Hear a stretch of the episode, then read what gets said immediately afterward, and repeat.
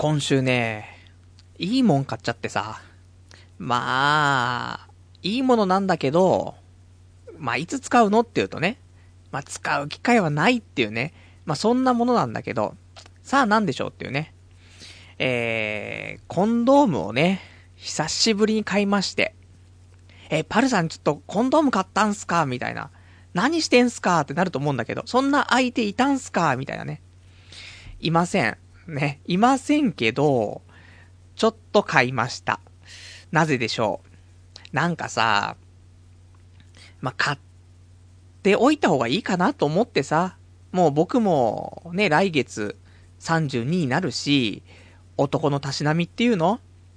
まあ、持ってていいと思うんだよね。いつ何があるかわかんないから。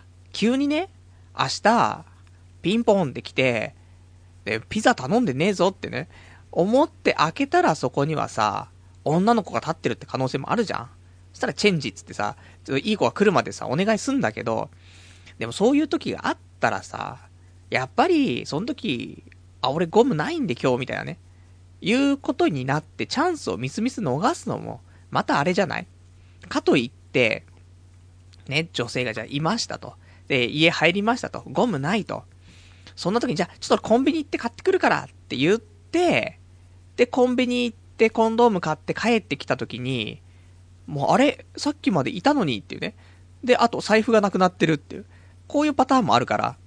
だからコンドームはね、まあ必要かなっていうところがあってさ。まああと、何があるかわかんないっていうのもあるんだけど、まあ何か起こそうという気持ちも出てくるじゃないこれが何にもそういうの持ってなかったらさ、別に、別にいいですよって。いつも二次元でね、全然十分なんで、みたいな、なっちゃうけど、コンドームを手にしているっていうことで、あ、これ、ね、何個入りかと思う？これ何個入ってんのこれ？えー、10個入り。これ10個使わなくちゃいけないんだってなるじゃん。したら、それに向けてもしかしたら少しね、あの、アグレッシブさが出るかもしんないよ。今までだったら、そこはね、スルーして、で、俺なんてつってね、あの、逃げてたところがあるかもしんないけど、ああ、そういえばコンドーム10個あるんだよなって、1個でも消費しなくちゃって思うかもしんないじゃん。だから、そういう意味でもね、あのー、持ってた方がいいかななんて思ってさ。まあ、ただね、思うのは、使わないでやっぱし終わる可能性、こっちの方が高いからね。まあ、それも分かってて買ってますけど、で、一応使用期限がね、2017年の6月まで使用期限っていう風になってるから、最近のコンドームは持ちがいいですね、本当にね。今2012年の10月だからね。まあまあ、3年、もう約4年近く。まあそのぐらいはね、じゃ4年じゃないよね。それもう5年近くだよね。は、まあ持ちますよと。だから、まあ5年間5年以内にセックスしてくださいねっていう、そういう、まあ、激励を込めたね、こういうその、使用期限の刻印なんですけど、まあ、一応ちなみに買ったね、コンドームなんですけども、えー、003リアルフィット。ね、これ、えー、どこから出てますか？岡本株式会社ね。こちらから出ている、まあ素敵なコンドームなんですけど。まあ俺もコンドームつけたことありますから。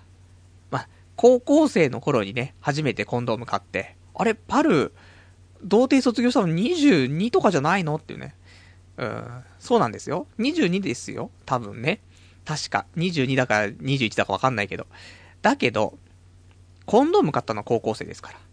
あのー、夏のね、合宿の前に、もしかしたらね、何かあるかもしんないと。一応、あのー、部活はね、男女、合同で、まあ、合宿するって形だったから、何があるかわかんないからと思ってね、そんな時に紳士のたしなみなかったらどうしようもねえだろうと思って、えー、その学校のね、最寄りのコンビニでね、コンドームを買ったっていうね、記憶がありますけど、結局使わず。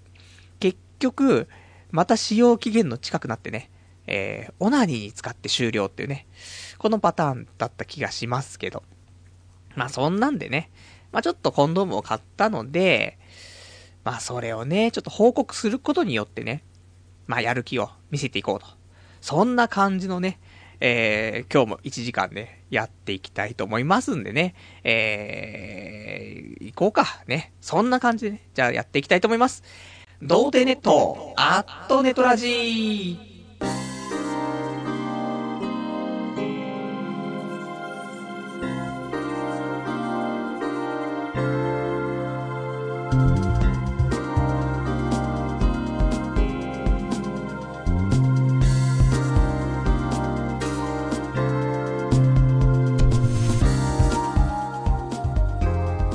改めまして、童貞ネットアットネットラジパーソナリティのパルです。こんばんは。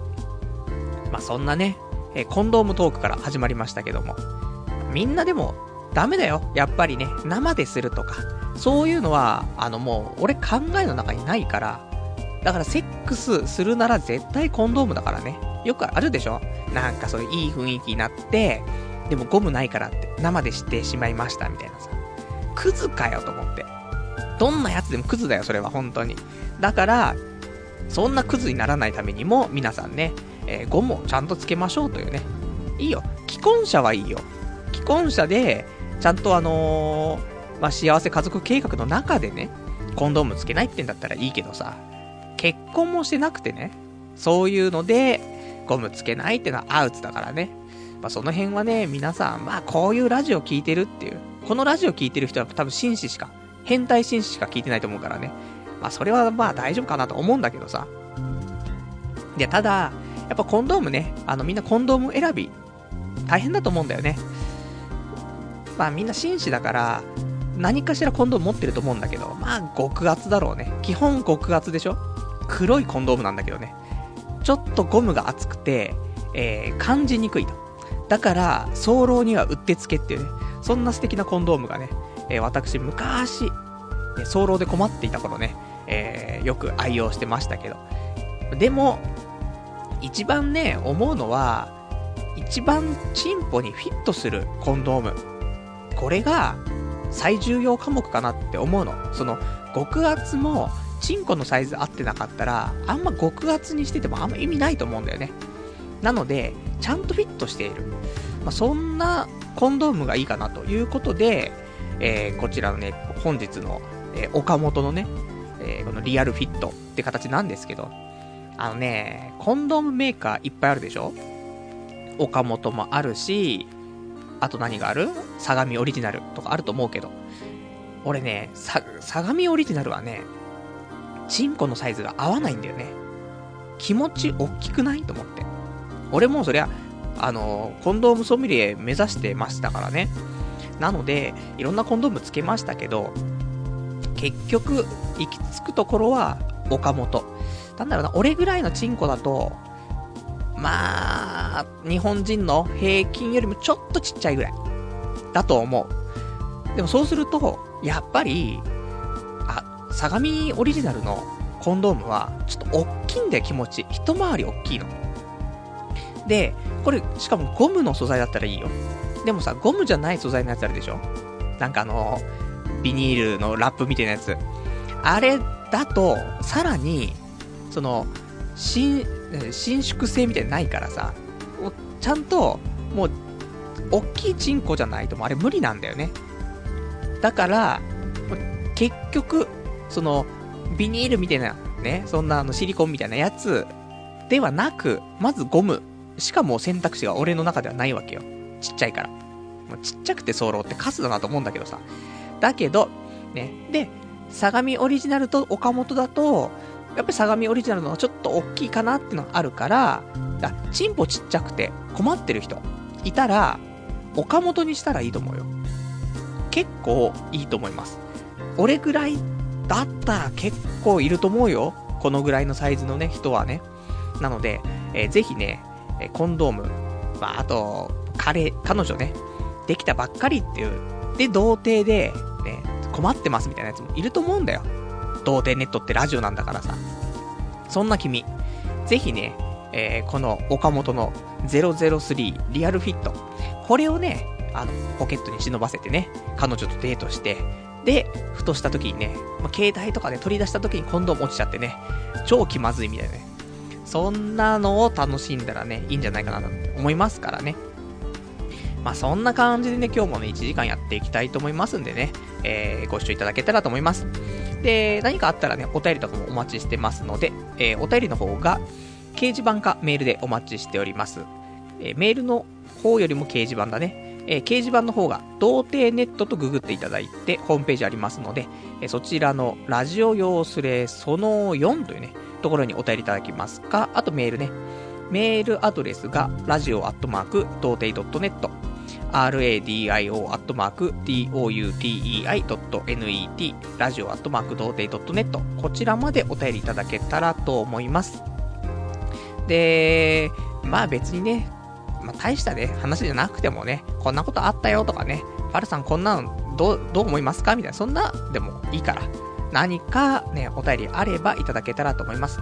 で、リアルタイムであれば掲示板でね、で事前であれば、えー、メールでいただけたらと思いますんでね、よろしくお願いします。それでは、童貞ネットアットネットラジ。この番組は、アナグマさんの提供でお送りいたします。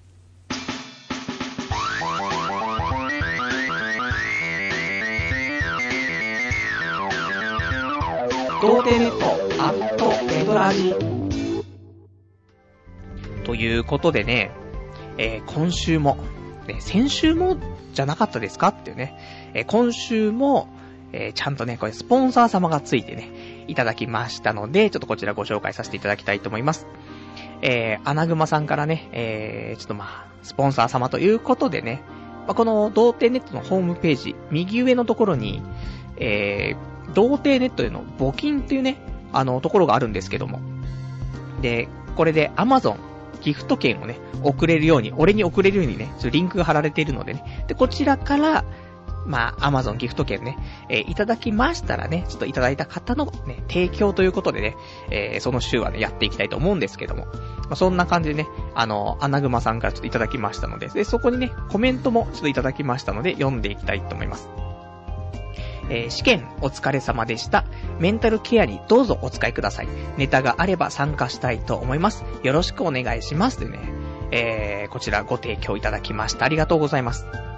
正直ね、あのー、この Amazon ギフト券、ま、自分で設定できるわけですよ。いくらって。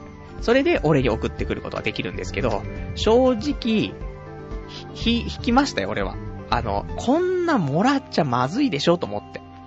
ね。とか言ってね、ちょっとそれで、いや、まずいってこんなにもらっちゃってね、どうやったらね、あの、なんか返せるかなとかっていうのも考えたけど、あの、とか言いながらね、もらっちゃうってね、そこが俺のくずっぷりなんですけどね。やばいよやばいよって言いながらね、全然もらっちゃうんですけど、ありがとうございます、本当にね。あの、これで、あの、なんか、だこれだけもらっちゃうと、ね、いくらとは言いませんよ。いくらとは言いませんけど、まあ、大した額ですよ。正直、引きますからね、俺がね。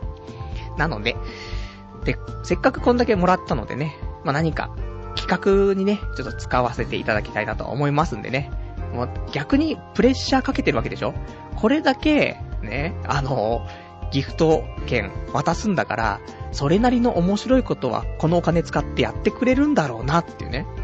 そういうことが、これには含まれてるってことですからね。どんだけプレッシャーかけてくるんじゃいっていうね、話なんですけど、いや、本当にありがたくね、えー、使わせていただきたいと思います。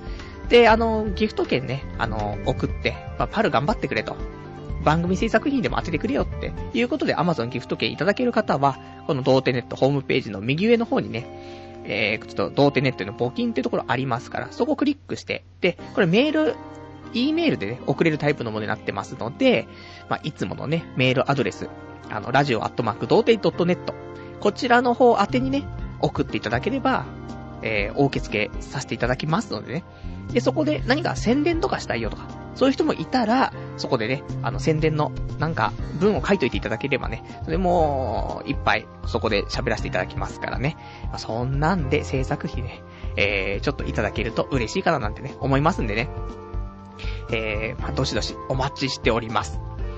じゃあね、あと今週ね、ちょっとね、いろいろまあありましたんでね、まあ喋っていくんですけど、まあ最近ね、話が長い。ただただ長い。喋って、1時間終わっちゃってるみたいな感じになるから、もうちょっとね、早めに、サクサク今日は行こうかなと思ってますから。あと最近ちょっと、ラジオはネトラジ、ね、今聞いているのはネトラジの方と、あとポッドキャストで聞いている方いらっしゃると思うんですけど、ネットラジがね、なんかちょっと調子が悪くて、プツプツと、えー、ネットがね、なんか落ちた、落ちたりする部分があって、ここ2週ぐらいかな。まあ、そんなんで、まあ、編集してね、ポッドキャスト組はね、あの、問題なく聞けてると思うんですけども。今日はね、多分大丈夫かなとは思いますからね。だから、このね、落ちるとね、そっからね、もう一回やり直し、ま、途中からやり直すからね、テンションがおかしくなんだよね。なので、まあ今日はね、落ちないでね、まあ言ってくれると嬉しいなと思うんですけども。まあそんなんでね、今日喋りたいことなんですけど、本を買ってさ、ブックね。ブックを買って、で、このブックがね、ちょっと俺にね、革命を与えたからぜひね、紹介していきたいということでね、えー、お話なんですけど、これがね、えー、タイトルが、僕は髪の毛が少ない、えー、タイトルの本なんですけども、あの、僕は友達が少ないじゃないですよ。僕は髪の毛がね、少ないなんですけどもね。えっ、ー、とね、これがね、作者が荒井千尋先生ね。で、どこから出てんのかな、これ。出てる出版社が、えー、メディアファクトリーだね。まあ、から出てるんですけども、あのね、もう俺も本当にハゲで、まあ、そんな、パルさんハゲてないじゃないですかって言うかもしんないけど、あのー、俺が、風呂から上がったところとか見たことないからだぜっていうね。大変、大惨事。で、そこをなんとかさ、奇跡のスタイリングでさ、隠し隠ししてるけど、正直もう限界に来てるなって、ほんと思ったの。で、よくいるでしょ？そのおじさんでさ、バーコードハゲみたいな人いるでしょ？なんでそんなもんハゲてんの分かってんの横から持ってきて隠そうとしてんのみたいな。もう、ちょっとそれに近い状態だったわけ。その M 字ハゲをなんとか横に流して横に流してみたいなさ。だけど、もう全体的に薄いし、みたいな。もうどうしたらいいのってなっててさ。で、そこでだよ。えー、僕は髪の毛が少ないっていう本、えー、これ出たばっかなんですけどね。この間あのー、どこだっけ？秋葉ブログ。いつも秋葉の情報源というね、俺の、えー、ちょっと御用達のね、秋葉ブログを見ていたところね、えー、こちらの方をね、あのー、まあ、見つけまして、もうこれ買おうと思ってさ、すぐにさ、あのー、アマゾンで注文してさ、で、来まして、で、読んでさ、やっぱね、あの、すごい。すごい、なんか革命が起きたなと思ってさ、まいろいろあるんだよ。ただ中でやっぱしいろいろ同意できるところがあって、ぜひね、あの、ハゲてる人にはね、見てもらいたい。で、見たら、その後にいろいろ実行してほしいね。で、この作者は、若ハゲ、ね、もう少しずつハゲてきちゃってて、で、若いうちにもう結構薄くなっちゃったと。で、そこで、スキンヘッドにしたんだよね。で、それによって、もういろいろと人生が変わると。いうことを、まあ、経験談をね、えー、交えて漫画で書いてるのね。で、それを見てさ、これだなと思って。でもまあ、さすがに俺もスキンヘッドってのは、難しいなと思うからさ、まあ、段階踏んでいこうかなと思ったんだけどさ、ただね、やっぱしその、ハゲ、ハゲてるって、悪いことじゃないよと。いう話だし、あと、ただ、ハゲてるっていうかその、ハゲかかってるやつね。で、やっぱ自信がなかったりすると思うんだよね。もう日々。だから、そういう部分もあって、一回さっぱりとしちゃった方が、もうね、下を向いてなくていいんだよっていうね。そういう、なんか前向きになれる本なの。だからさ、やっぱさ、なんつうのかな、ハゲってさ、結構鏡見るんだよね。で、あいつ超ナルシストじゃんとかって思われてるのかもしんないけど違うんだよって。もう、ハゲがちゃんと隠れてるかなっていうチェックで鏡見てるからね。本当に、これも俺、多分俺高校、中学生、高校生ぐらいからそうなんだけど、結構鏡見てんの。でもこれ鏡見てんのはナルシストじゃないんだよ。もう、大惨事になってないか、奇跡のスタイリングが崩れてないかね。それをチェックしてるだけですから。そういう意味では、もう本当に、あのー、ずーっとここ、もう15年ぐらいは悩んできてるわけ。でさ、やっぱりじゃ、ね、ハゲが、な、ハゲかかった人がじゃあいるとすんじゃん。で、基本はみんな自信ないけど、じゃあ、自信のないハゲと自信のあるハゲ、で、どっちがいいかなって思うと、やっぱり自信のあるハゲの方がいいじゃん。堂々としてるハゲ。だったら、なんか、そんなさ、悪いイメージないけど、大体ハゲかかったやつっておどおどおどしてるでしょ。そういうことなんだよと思ってさ。だから、自信を持つためにもね、あの、もうこれを一回吹っ切らないといけないと。いうことで、まあ、この本読んでね、まあ、一年発起ですよ。で、ちょっと、あの、まあ、薄いのは薄いので、もうそこはちょっと目をつぶって。で、ただスキンヘッドにしちゃうと、あの、会社に行った時にね、絶対何か言われんじゃん。あの、急にだって、急には、なんて普通、まあ、言ったらだよ。そんなハゲてないじゃんって、じゃあみんな言うとするじゃないそしたら、そんなにハゲてないやつが急にスキンヘッドにしてくるわけじゃん。これ、大事でしょ？だから、スキンヘッドは、まだやめようと。ただ、俺、その薄毛もあるけど、M 字がすごいから。まあ、いわゆるベジータだよね。まあ、ベジータを超えてる、もうスーパーベジータなんですけども。だから、このね、逆にベジータを活かそうと思って。M 字を活かすっていうぐらい、もう M 字をもう表に出す。だって、M 字を隠してたら、やっぱし隠してることで、もうなんか、ね、自信なくなっちゃうから。だからもう M 字は出してって、それでどうしようかなって思った時に、もうほんとモヒカンしかねえなと思って。M 字を活かした髪型、イコールもうモヒカンね。じゃあ、モヒカンで行こうと思ってさ。で、まあ、休みの日ですよ。もう美容室行こうと思ってさ。で、美容室電話してさ、予約して。で、このね、決意の現れを、ニコニコ生放送でね、しておこうと思ってさ。ニコ生で、えー、ビフォーアフターですよ。ビフォーの時にね、えー、まあ、髪の毛生えてますよ。で、奇跡のスタイリングしてますよ。で、そこでニコ生してさ。もうちょっとこれから、ね、この本読んだからって、もう悲観してくるわ、つってさ。で、えー、まあ、宣言してね。で、行って。で、もう悲観してもらうわけですよ。したらさ、こういう、いつもはね、その美容室行ってもさ、男の美容師さんがついてくれることが多いのね。別にまあ指名しないからさ、誰がつくかわかんないんだけど。でもこういう時に限って女がつくんだよね。何なんだろうと思って、このね、めんどくさい感じ。で、もう、言うわけよ。今日どんな髪型にしますかって。ね男だったらね、もうざっくり言ってざっくりやってもらってざっくり終わると思うんだけどさ、もう女だからどうしようかなとか思ったけど、まあまあでも、言いたいことは言わないとね、伝わらないかなと思ってさ、まあがっつり短くしてもらって、つって。で、サイドを、まあかなり上の方、もうだかその、もうモヒカンになるようなところまでね、指さして、もうこの辺まで、もう全部、えっ、ー、と、3ミリぐらいで、で、もう、やっちゃってもらいたいんですけど、つってね。で、まあ、モヒカンみたいな感じでって言って。で、わ、わ、わかりました、みたいなね、感じになっててさ、なんかその、女の、なんて美容師の人も、ちょっと、うん、おどおどじゃないけどさ、あんま自信がないようなね、感じの人だったからさ。で、そんなさ、いや、もしかしたら自信ある人かもしんないよ。ただ、こんな客が来ると思ってないから、ね、ちょっと意表をつかれて、おどおどしちゃってる可能性も高いと思うんだけどさ。まあ、そんなんでさ、で、も悲観してもらってたんだけど、なんか中途半端なんだよね。で、こんな感じでいいですか？ってさ、鏡見てもらっていいですか？ってさ、まあ俺メガネかけて、いつもね、メガネかけてて、メガネないと何も見えないからさ、こんなんでいいですか？って、まあメガネをね、かけて、で見ると、全然足んないんだよね。いやいやいや、もうちょっとやってくれませんか？つってさ。え、もっとですか？みたいなね。私もうこれ以上責任持てませんけど、みたいなね、感じになってんの。いやもう本当にもう、俺をね、客として迎え入れたんだから、もうそのぐらいの覚悟はね、決めてもらわないとっていうね、話だから、いや、もっと言ってください、つってさ。で、もうこの辺まで言ってください、みたいなね、その、もう悲観、完全になるところまでね、指さして、で、やってもらって。だけど、もう一回、それで二回、また見、見てさ、で、まだやっぱ足んないんだよ。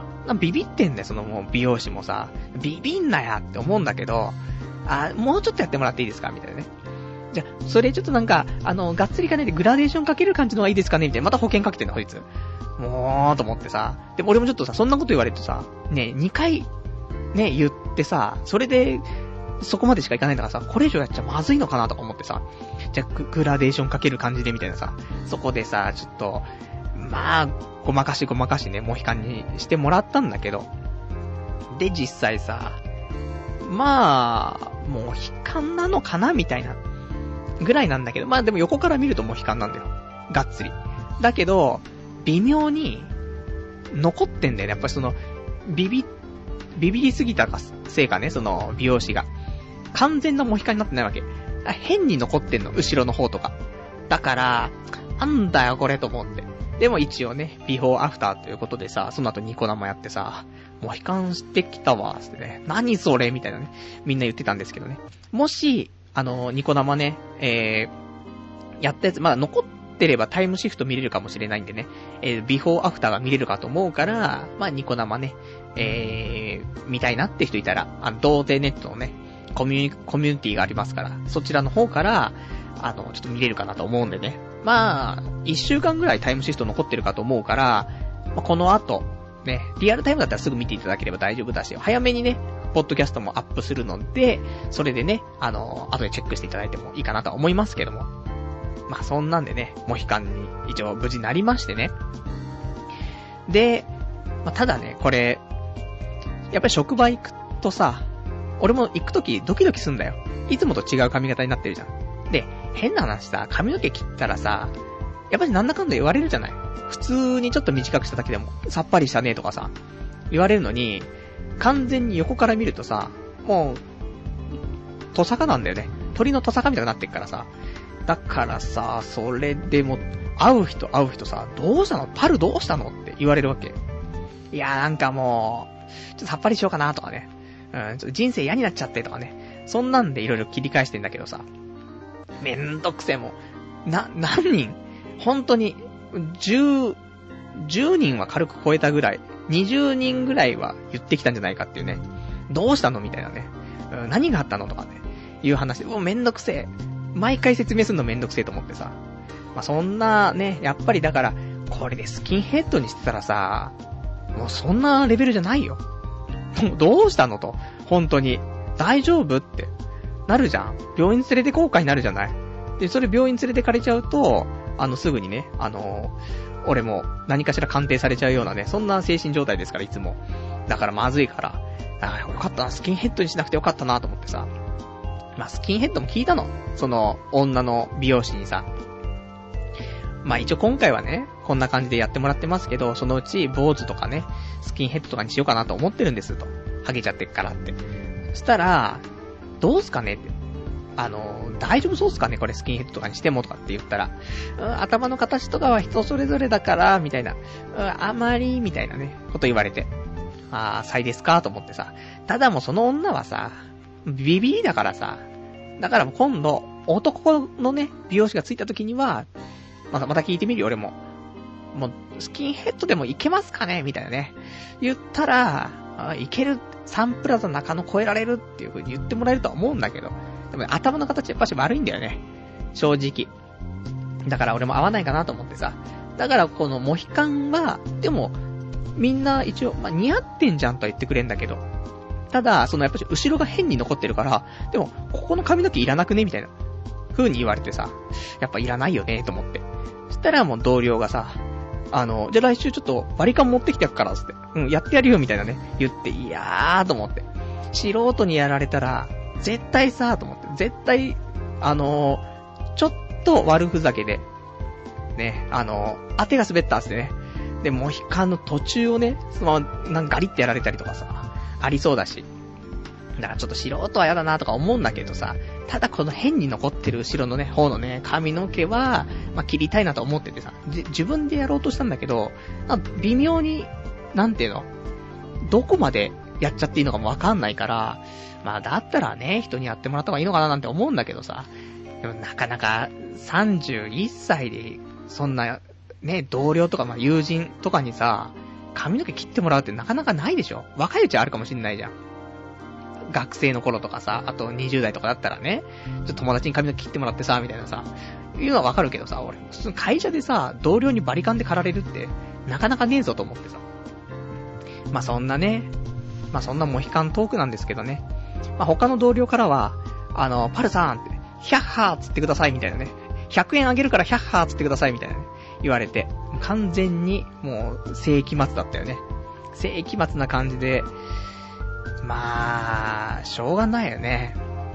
それっぽいんだもん。サングラスかけて肩パッドつけて、ヒャッハーつってくださいってね、言われても仕方ないような、ね、感じになってますからね。まあそんなんでね、リニューアル俺っていうことでね、ほんとでもね、思うのは、あの、薄い人とかはなかなか、ね、いろいろと問題が出てくると思うけど、そんなに薄くなくて、ただ M 字に超困ってるよっていう人いたら、俺正直モヒカンってありだと思う。ただ、その、会社が許してくんないとかいろいろあるかもしんないけど、もうね、モヒカンはいいと思うよ、意外と。だから、ま、本当はさ、俺だってさ、ね、会社の人にさ、で、ど、どうしたの？って言われた時にさ、いやもう、M 字ハゲがもうこれもうきつくて、つってさ、で、この M 字ハゲも表に出したくてって、表に出したら全部モヒカになっちゃいましたって話したいんだけどさ、まためんどくせえからさ、ま、上司にね、呼ばれてね、お前なんだその髪型はって言われたら、そういう話するけど、いやもう M 字ハゲを隠すのがもう辛くてって。じゃあ、スキンヘッドにしてきた方が良かったっすか？みたいなね。いや、そこまでは言ってないけど、みたいになるわけじゃない。いや、そんなんでね、まあ、M 字で悩んでる人いたら、ほんとね、モヒカン、これ、一択だと思うけど、なんで俺そんな、ね、モヒカンに今までしなかったんだろうって、後悔するぐらい、本当に、さっぱりとする。この M 字を隠さなくていいっていうのはね、ほんといいよね。それで、ちょっとまあ、気持ち個性的になるじゃない？まあ僕もこん、こんだけさ、一人でね、200回もラジオやってるような男だからさ、まあ多少なりとも個性というものは好きだったりするわけよ。だから、まあ個性的だし、で、まあ言い訳はいくらでもあるしね、M 字ハゲだしね。で、あとは、あとメガネかけてるやつとかもいると思うから、メガネかけてる人は、さすがにモヒカンでね、銀縁とか、あとフレームなしとかのメガネっていうのもなかなか似合わないような気がするから、ちょっと太めのね、黒いフレームなんかので、メガネかけてたら、おしゃれみたいな感じだけど。ただ、なんか正面からね、俺ね、見るとね、どうしても山田五郎さんに見えちゃうっていうね、ところもあるから、やっぱしね、顔立ちがね、いかつくないからさ、山田五郎さんみたいなあんな感じになっちゃうんだよね。うん、頭の上にうんこ乗ってるみたいなね、なっちゃうんだけど、横から見るといかついからね、結構ね。まあそんなんでね、あのー、まあ、近いうちね、オフ会でもした時には、このね、モヒカンをね、披露できるんじゃないかなと思いますからね、お楽しみにしていただけたらと思います。じゃあね、ちょっとね、お便りとかもね、いくつかいただいてるからね、お便り読んでいこうかな。えー、お便り、えー、ラジオネームが、えー、ラジオネーム、324番さん。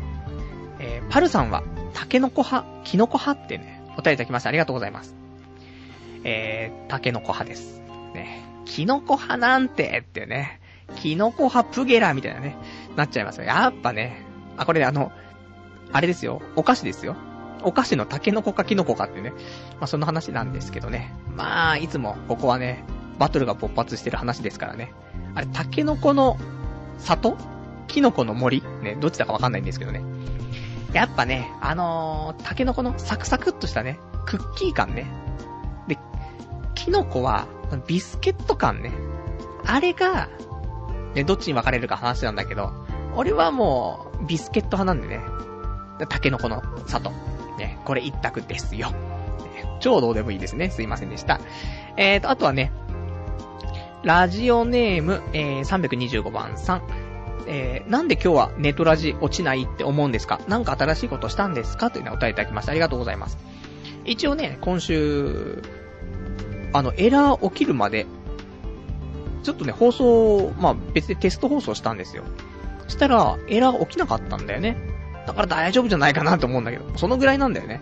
あとはいろいろとその、まあ少し、もしかしたらね、あの、俺も怖いウイルスにかかってる可能性もあるからと思ってさ、一応ね、全部見直してチェックして、まあ、やったから、まずは今できる限りはちょっとやったんだよね。なので、えー、まあそんな感じかな。ね、大丈夫かななんて思いますよ。だいたいね、50分ぐらいになるとね、落ちたりすると思うあと10分ぐらいがね、えー、どうなるかって話なんですけども、ね。お便りありがとうございます。あとは、ラジオネーム、えー、メノさん。パルさんは、えー、ダイエットをしたことありますか？私は現在減量を考えていて、とりあえず摂取カロリーを意識しながら食べる量を調節しているんですが、もし効果的な減量方法をご存知であれば教えてください。よろしくお願いします。お便りいただきましてありがとうございます。俺ことダイエットですよ。俺がダイエットの概念ですけど、あの、だって本当にね、俺いつだっけ ?6 月ぐらいから、もうちょっと前か？わかんないけど。ま、まあ、1ヶ月ぐらいで6キロぐらい落として、結果、始めてから、まあ、8キロ、ちょっと、9キロ近く痩せてますから、まあ、少しリバウンドしてきましたけれど、まあ、そのぐらいのね、ダイエットはできますから、まあ、アドバイスするとしたら、カロリーとかは、まあ、気にした方がいいですけど、そこまで気にしなくても、普通に、あの、揚げ物を食べるのやめましょう。ただ、まずそれが一つ。揚げ物食べるのやめる。あとは、えー、俺はね、夜にお米を食べない。昼間は食べるよ。朝と昼はお米食べるけど、夜はお米を食べない。で、えー、と、まあ、基本的には自炊しないとね、そうするとなかなか難しいんだけど。ただ、まあ野菜とね、豆腐とか、それ味気なくて飽きちゃうから、豆腐ではなくて厚揚げね。意外と厚揚げは、お腹も溜まってカロリーも、まあ、そんな高くなくて、で、大豆製品でっていう。まあ、揚げてはあると思うんだけど、一回揚げたね、豆腐ですからね。まあ、それはあるんだけど、それでもね、そんなに、あのー、問題なく、いけると思うので。で、あとは、あのー、お菓子を食べるのやめましょう。で、特にスナック菓子。俺は、あの、糖質がやばい。あ、じゃ糖質じゃなくて、その油っぽいのが太る原因の多分体質だから、だからそういう、何、あの、ポテチとかね、そういうのを控えて。ただ、糖分はあんまり、その、取ってもね、あの、体にそういう太ったりとかってあんまりないから、逆に、ストレスも溜まっちゃうし、血糖値も下がっちゃったりするから、甘いものは別に多少いいと思うの。だから俺、チョコレートは食べてたの。あこれ食べても、まあでもそんなチョコレートでいっぱい食えるわけじゃないからさ、チョコレート食ったりとかして、気を紛らわしたりとかするし、まあそんな感じじゃないかな。だそれやって、あとは、ちょっと意識するのは、あの、乾燥してるものを食うじゃない？そうすると、あの、もう水分ないから、乾燥したものすべてが、もう体に、あの、なんていうの、蓄積されると思った方がいいと思うの。ただ、水っぽいもの、かなり水を含んでいるものを食う場合は、じゃあ例えば、ね、7割型水分でできてるようなものあるでしょ？そういうの食べたら、じゃあ7割の水分は、だいたい尿で出ていっちゃうんだよね。だから、残りカスが体の中に溜まるっていう風に考えれば、ちょっと水っぽいもの、だから野菜とかね。だからもやしとかさ、ね、そういうのもいいし、あとその豆腐とかも水っぽいでしょ？だあそこから水を抜いたらどのぐらい残るかっていうのを意識して食うと、意外と。だから、もう水っぽいものだったらいくら食っても全部出ていっちゃうから、そういうのも大丈夫かなって思うよっていうね。まあ、そんな感じでちょっとダイエット本出したらいけるんじゃないかななんて思ってるんだけどね。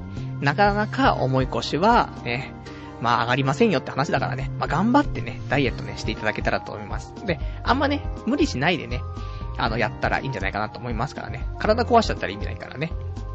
まあそんな感じかなと思いますよ。お便りありがとうございます。あとはラジオネーム、えー、327番さん。自分も昔20代の時に、えー、額が剥げちゃって、鬱になったんだが、ネットで調べて、えー、その時話題の薬、漢方を飲んで3ヶ月後に髪が生えてきた思い出がある。もし自分がまた、えー、剥げちゃったら、その漢方を飲むんだろうなってね、お便りいただきました。ありがとうございます。漢方で髪の毛が生えてくるんですか？っていうね。いや、なんで俺がいつもかかっていたね、あの、病院の先生はね、いつも漢方出してくれんだけど、髪の毛生える漢方なんで出してくんなかったんだってね。もう、そこ、ね、そこ一点なんですけども。でも、まあ、そういうね、合う薬、合わない薬もあるし、その、言ったらさ、あるでしょ？その育毛剤とかもさ、リアップとかさ、あとその飲み薬とかね。いろいろあるじゃん。プロペシアとかね。いろいろあんだけど、ただ、薬、まあそれで生えてね、そっから普通になっていけばいいんだけど、結局今あるそういう薬とかさ、育毛剤とかでずっと続けていかないといけないからさ、そう考えるとやっぱりずっと悩んでる状態だから、だったら、もうナチュラルな状態でね、どうにかなんないかなっていう部分があってね。でも本当にやっぱハゲるとさ、鬱になるよね。鬱になってハゲるってパターンもあるし、ハゲて鬱になるってパターンもあると思うからさ。だから本当にハゲって悲しい。ね。そういうもんだから。だそこをいかにオープンにできるか。ほんともうビクビクしてっから。あの、風が吹くだけでもう震え上がるし、で、太陽がね、さんさんと照らしてるだけで、わあ、続けてる続けてるってね、なっちゃうし。そういうのがなくなるから、解放されっから。完全に解放。ね。だから、まあ、悩んでる人いたらね、まあ、いろんな方法があるから、そういう漢方の可能性もあるし、で、俺みたいにね、えー、ざっとやってしまうっていうのもありますからね。まあ、そんなんでね、あの、皆さんちょっと悩まないでね。で、悩んだ時には、ラジオでね、あの、お便りいただいて、で、そこでね、俺が、まあ、何かしらね、えー、解決策をね、まあ、考えたいと思いますから。で、あとも自分で、ネタにしてね、行くっていう方法もやっぱしあるからね。まあ、そういうな感じでね、皆さんちょっとハゲとはね、向き合っていったらいいんじゃないかなって思いますよ。あとは、ラジオネーム、カフさん。自分も前に突然スキンヘッドにしたよ。特に理由な、えー、理由もなく気分転換で。どこに行っても何なんかの反省って言われたよ。あと、ヘルメットがスカスカになって、えー、緩くなったな。えー、ほやほやっと産毛より、一層エビゾーみたいでかっこいいんじゃないかなってね、お便りいただきます。ありがとうございます。いや、そうなんだよね。やっぱね、そう、そのね、なんかミレンタらしく髪の毛残してたりとかね、もうみすぼらしいから、だったら、ね、もう剃っちゃった方が。ただ、まあ、エビゾーはかっこよすぎるからね、あれなんだけど、でもやっぱりね、もうどうしようもなくなったら、もう、剃るっていう方法。で、もう剃った方が、もうなんか、だってもうそれ以上も以下もないからね。髪の毛に関してさ。そしたら本当に開き直れるし。俺は正直ね、そういう選択肢いいんじゃないかなと思うから。ブルース・ウィルスとかかっこいいでしょだからね、まあ、そんなのもね、えー、考えたりとかしますから。ね。まあ、ハゲでかっこいいやつ、まあ、いるし、まあ、ハゲでかっこ悪いやつもいるけど、でも、じゃあ、同じハゲでもさ、下を向いて、ね、おどおどしてるハゲよりも、もうスキンヘッドにしちゃって、スッキリしてね、上を向いて歩こうの、そっちの方が、やっぱモテるよねって思うから、童貞でちょっとハゲ始めちゃってもどうしようもねえなって。でも、外出るのも今日風強いから出たくないなとかね。あるでしょ？もう俺はあるんだけどさ、今日も台風かよみたいな。もう雨降って風強くても最悪もう今日も仕事休みたいって思うじゃん。もう、ハゲが露呈しちゃうと思うから、そういうのに悩まされないっていうだけで、楽しいよ、人生。多分。俺はまだね、なんとか、モヒカンで、えー、ギリギリいけたから、まだね、いいかなと思いますから。だからね、あの、ま、いろいろ、ま人それそれぞれだと思うからね。そんなんでね、ちょっと自分の髪、頭とかを活かした髪型にするのはいいんじゃないかななんて思いますよ。えー、あとはラジオネーム331番さん。髪型は少し人生変わるよね。その、えー、その人生、楽しんでる、えー、その人生楽しんでよ。卓球でモヒカンをネタにした技を開発してよ。ユニークな人として人気取れるよって、ね、お便りいただきました。ありがとうございます。そうだね。やっぱね、人生変わる。まあ、自分に似合った髪型が見つかるっていうのはね、やっぱいいよね。だってそれだけで髪の毛のことも考えなくて済むんだから、ある程度。まあ、それだし、まあ、あとそれでね、人の個性をやっぱ見られたりするからさ。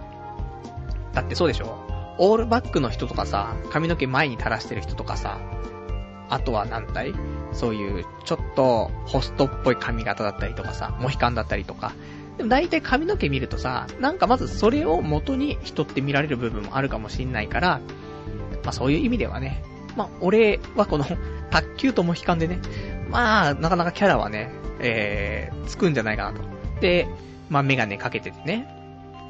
で、まあなかなかいいキャラになってきたんじゃないかなと思うんですけどね。ただ、この卓球とも悲観をコラボした技っていうのはね、なかなか難しいと思うからね、もモヒカンを揺らしながら、そのモヒ、うん、ないな。うん。ないけども、まあちょっとね、モヒカンにね、ちょっとね、えー、集中させつつね、その間にね、ちょっとサービスをするとかね、そのぐらいしかないかなと思うんだけど、その、そのぐらいね、気になるぐらいのモヒカンにね、ちょっと今後もね、えー、がっつりと言っていきたいと思いますからね。まあ、そんな感じかな。あとは、えー、ラジオネーム332番さん。えー、放送の時、いつも勃起させてるって本当ですか？って、えー、お便りいただきましてありがとうございます。えー、本当だったら、大変なド変態ですよね。200回も。でも30前後の男がですよ。でも4年近くやってますからね。もうそのぐらい。で、30前後の男がさ、えー、30超えてもね、毎週のように1時間勃起しながら放送って、どういうことなんだって話だからね。まあ、でもね、そのうちやりますか。勃起放送ね。常に勃起してないといけないっていうね。だから、ちょっとでも、なんかその集中力っていうの、チンコの方から集中逃すとさ、やっぱりさ、勃起しなくなっちゃうからさ、これを1時間継続させていくっていう、もう罰ゲーム放送じゃねえかって話だからね。まあそんなんでね、まあ、コンドームつけながら放送すれば、ね、勃起状態がなくなってきちゃったらね、ゴムが、あれなんか、ね、ゴムがずれてきたって、やばいやばいって意識できるからね。じゃあ、コンドーム装着放送ね。いや、ないだろうな。なんかあるでしょ？勃起ずっとしてると、なんか血がずっと溜まって、チンコ腐るみたいな。そんな都市伝説もあるから、もう怖くてね。ただやっぱしでも、小学校ぐらいの頃は小学校、中学校ぐらいの時はさ、1時間目から4時間目までずっと勃起してるみたいな、そんなあったでしょ？あ、ちょこちょこ勃起しないタイムはあるんだろうけど、でも、み、見ればもうずっと勃起してるみたいなさ、時もありましたからね。まあそんなね、まあ勃起に関しては定評ありますから、常に勃起。職場でも勃起してますからね。まあそんなね、えー、勃起放送いつかしてみたいと思います。あとはラジオネーム、えー、333番さん。パルさんは最近何食べてるの？ちょっと前まで自炊してたけど、ダイエットやめてどうしてるの？秋は太るよねってね、お便りいただきました。ありがとうございます。そうだね、何食ってっかな？えっ、ー、とね、ラーメン、カレー、食ってるね。えー、あと、松屋で牛丼食べますね。だからもう変わんない。もう昔に戻っちゃった。食べてるもの。ただ、やっぱりその、お菓子を食べなくしたから、昼とかは、まあダイエット中とあまり変わんない食事で、夜だけはちょっと好きなもん食っちゃってるけど、でも、なるべくそんな油っぽい油っぽいって感じのものは食べないようにはしてて、で、あと、やっぱりその、お菓子。まあ、おせんべい、おせんべいもダメよ。ね、乾燥してるでしょ？乾燥してるから、あれ食ったらそのまま全部入ってくるからね。だから、まあ、せんべいとか、ポテチとかは食わないようにしてる。から、まあ、基本的にチョコレートだね。うん、チョコレートばっか食ってっけど。今日も、あの、ラジオ始める前ね、チョコ食ってましたけど。まあ、そんな感じでね、やってるから、で、あとは、ね、これからちょっと、筋トレもね、ちょっとしていきたいと思ってるし。で、あとは、あのー、来年ね、東京マラソンも控えてますから、ちょっとね、その辺もね、やっていかないといけないから、ある程度食ってね、で、まあ、絞っていく感じ、していきたいなと。ちょっとガリガリになってきちゃったからね、少し筋肉つけたいなと思ってっから、まあ、そんなぐらい食っててもね、まだ平気かななんて思っております。あとは、ラジオネーム、えー、335番さん。えー、さっきのね、ちょっとあの、頭のね、髪の毛の話なんですけども、え、育毛剤は塗りが、えー、当たり前だしね、自分が飲んでたやり方は、体の中から改善させる方法として漢方でした。えー、漢方は珍しいらしいですよ。ただその漢方を飲むと便が黒く臭かった。15年前に話題になったものなんだけど、えー、森、森ガナって薬でした。今でもあるのかなってね、お便りいただきました。ありがとうございます。今、森ガナっていうね、キーワードが超ググられてると思うんですけどね。もう俺もね、終わったら森ガナね、検索するから。俺結構、漢方詳しいんだよ。10年ぐらい漢方いろいろ飲んでたから、ある程度漢方わかるからね。ただ森ガナ聞いたことないからね。この後すぐ調べたい。ね。もう漢方辞典を買おうとしてた男だからね。まあそんなね、情報ありがとうございます。あとは、ラジオネーム337番さん。えー、パルさんの話を聞いて、えー、滝本達彦さん、えー、かっこ NHK にようこその原作者です。の、超人計画というエッセイに全く同じ話があったのを思い出しました。ハゲてきたので思い切ってスキンした、えー、な、何松ね、俺に漢字、難しい漢字をさ、ね、あの、ダメよ、お便りしたね。そ、そこ読み仮名いつもね、振ってね。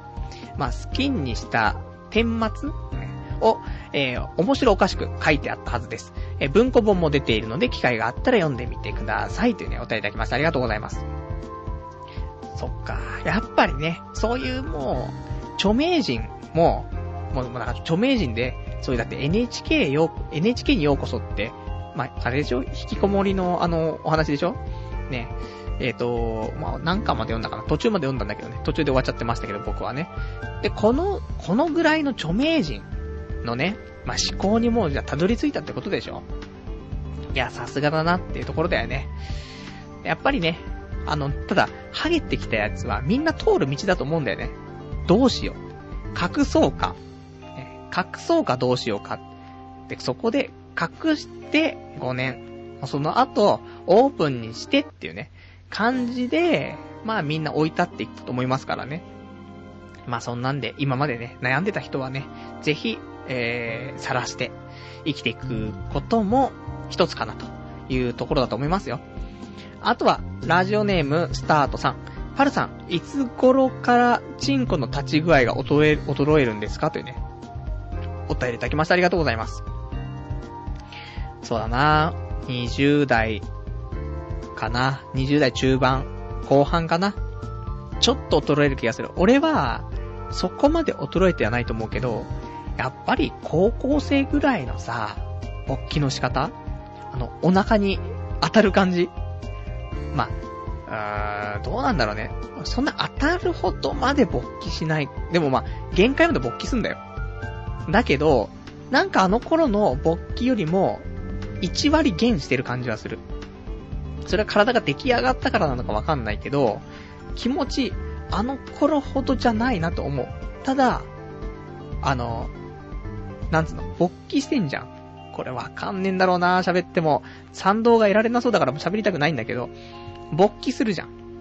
で、限界まで勃起してるでしょ？で、普通、チンコに力入れると、その、なんていうの？腹の方にグインってなるじゃん、普通。ね。なんか、わかる？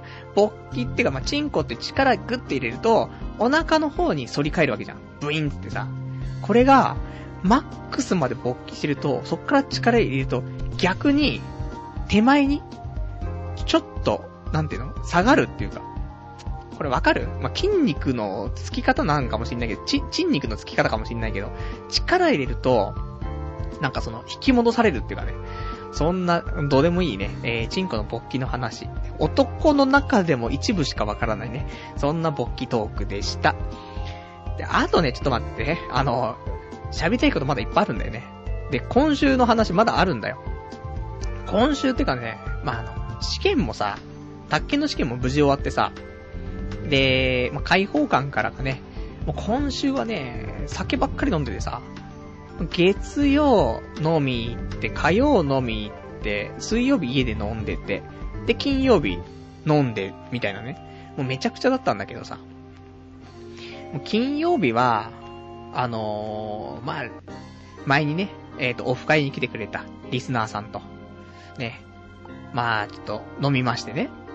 で、朝まで、朝まで池袋で飲むっていうね。まあ、だって朝の4時半に卓球してたからね。俺次の日仕事あるのにね。まあ、そんな、ね、ぐらい弾けてる週でしたっていうね、ところですからね。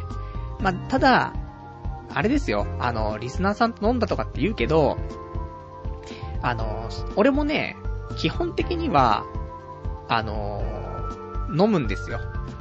誰とでも。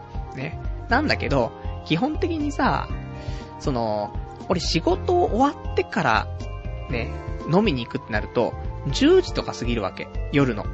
だから10時過ぎても、ね、いいよっていう人としか飲みに行けないっていうのはね、あるから、だからもしね、うん。で、しかも、あの、俺、家から遠いところ行きたくないから、池袋に来てくれて、夜10時以降だったら、ね、あの、基本的にはね、あの、飲みましょうよって話があればね、あの、い、行くと思うんでね、もし、ね、パルと飲んでみたいなとかっていう人いたらね、まあそんなお誘い来たらね、まあちょっとね、えー、考えさせていただきたいと思うんですけど、まあ、このね、リスナーさんは、あの、いつも聞いていただいて、あの、お便りとかもね、いただいているから、まあ、ある程度さ、そういう下地があるとさ、まあ、話は別じゃないだから、だから、いつも、お便りとか、ね、送ったことなくてってことであればね、できたらね、お便りをいただくところからちょっと始めていただいて、それでね、あの、ちょっと、ね、人となりが分かりつつ、ね、あるところで、えー、まあ、酒飲んだりとかね、まあ、できたら嬉しいかななんて思うんですけど、まあ、オフ会もしますから、そのうち。まあ、オフ会とかからまずは、ちょっとね、一緒に飲んだりとかね、するとかっていうのも、なんかね、楽しいかななんて思いますから。まあ、でも基本的には、家からね、近いところしか行きませんから、もう池袋でしかもう開催しないんですけどね、オフ会ね。まあ、あとは、まあ試験も終わったからね、あと今転職活動なんかしないといけないから、まあその合間にね、何かしらやりたいなと思うんだけど、ちょっと寒くなってきたからね、家出たくないよね、と思って。まあそんなね、こんなでね、まあ近いうちね、オフ会でもしようと思いますからね、その時ぜひね、パルト飲んでみたいななんて人いたらね、そんな既得な人いたらね、ぜひ参加していただけたら嬉しいかなと思います。で、あとはね、えーっと、他喋りたかったこと、そう、あるんだって、本当はこっちをメインで喋りたかったんだけど、まあ、サクッとね、あのー、火曜日、まあ、飲みってさ、ね、飲みってばっかなんだけどさ、で、どこに飲み行ったかっていうと、あの、ピザ屋にね、行って、で、飲んだんですけど、もうよくさ、あの、伊集院さんが、伊集院光さんが美味しいと言っているピザ屋さんがあって、で、まあ、店名は、まあ言いますけど、サルバトーレってところなんだけど、これあの、普通にお店でも食べられるし、あと、宅配、デリバリーもやってんだよね。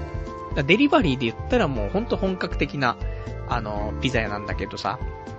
で、そこの、まあ一つのね、ピザが、まあ世界一を取った、そういうコンクールみたいな世界一を取ったことのあるね、あのピザを、まあやってまして。だからまあ通称まあ世界一のピザを提供してる店だよね。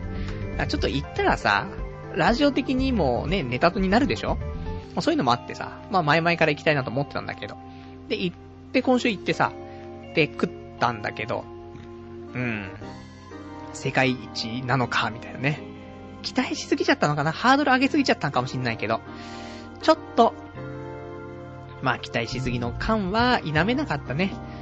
ただ、えっ、ー、と、その、友人とね、二人で行ったんだけど、ビール飲んで、で、ワイン一本飲んで、で、ピザ食べて、あとおつまみちょろちょろっと食べて、それで3000円ぐらいだったから、ま、結構、あの、リーズナブルっちゃリーズナブル。そんな、まあうん安いかって言うと安くはなかったんだけど、でも高いかって言うと高いわけではないから、ちょっと、あのー、女の子っていうわけではないけど、まあ、女の子とかと、どこ行こうかなとかってね、なってたら、サルバトーレは、いいと思うなって。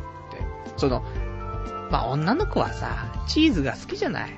ね。自分の女性器もちょっとチーズくせえよ、みたいになってるから、チーズ好き、好きじゃない。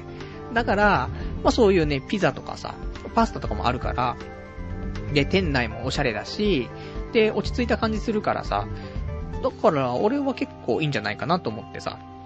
だまあ、ちょ、まあまあ、またね、機会があったら、別に、なんつうのかな、ピザすげえ食べたいとかって行くわけではないけどさ、あまあ、日本人の思うピザってさ、完全にそういう、その、開発、宅配のさ、宅配ピザっていうのが結構、もう、なんだ、刻まれちゃってんだろうね。だから、あのぐらいがっつりとしてて、もう、全部食ったら飽きちゃうぐらいの。あんなピザじゃないと、なんかピザ食ったなって感じしないのかもしんないけど。だから逆に言うともう、スルスルってピザ全部入っちゃうから、逆に物足りないなって思うようなぐらい、多分美味しかったんだろうね。多分また後で気づくんだろうね。昔、美味しい塩ラーメン食った時に、普通だな、この塩ラーメンってね、超騒がれてるけど、普通じゃんとか思って食ったけど、そっから一週間後ぐらいに、ああの塩ラーメン、もうもう一回食いたいみたいなね、なるんだよね。よくよく思い返すとうまかったっていう、そのパターンあるから、もしかしたら、ね、一週間ぐらい経ったら、あのピザ食べたいってなるかもしんないけど。いや、まあそんなね、あの、サルバトーレ。あの、まあ、まあ結構いろんな店舗あるから、まあデリバリーできればしてね、もういいし。で、ちょっとね、お店に行った方が気持ち安かったりするからね。ちょっと行って、で、ワインなんかね、飲みながらピザとね、ちょっとつまんだりとかね、いろいろしたら、まあいいんじゃないかななんて思いますからね。まあ、なかなか女性とね、どこ行っていいかわかんないなっていう人多いと思うんだよ。ね、だって松屋連れて行くわけにもいかないでしょ？付き合ってたらいいよ、別に付き合っててさ、ちょっとお腹空いたから松屋行きたいんだけどって、ね、行くんだったらいいよ。じゃなくてさ、まあ、ちょっと、ちょっとしたデートっぽいんだったらね。で、かといって居酒屋っていうのもなーみたいになってたら、で、その高すぎるところもね、ホテルのディナーとかそういうのも無理だしなって、予約とかしないとなとかなっちゃうから、まあまあ、そこも予約しないと、もしかしたら入れないタイミングもあるかもしんないけど、まあまあ、普通にね、えー、美味しくピザが食べられると。ね、雰囲気もいいから、女の子受けもいいと。合コンとかするにはいいんじゃないかな、みたいなね。そんな雰囲気がありました。合コンとかあんまりしたことがありません。すいませんってね、ところです。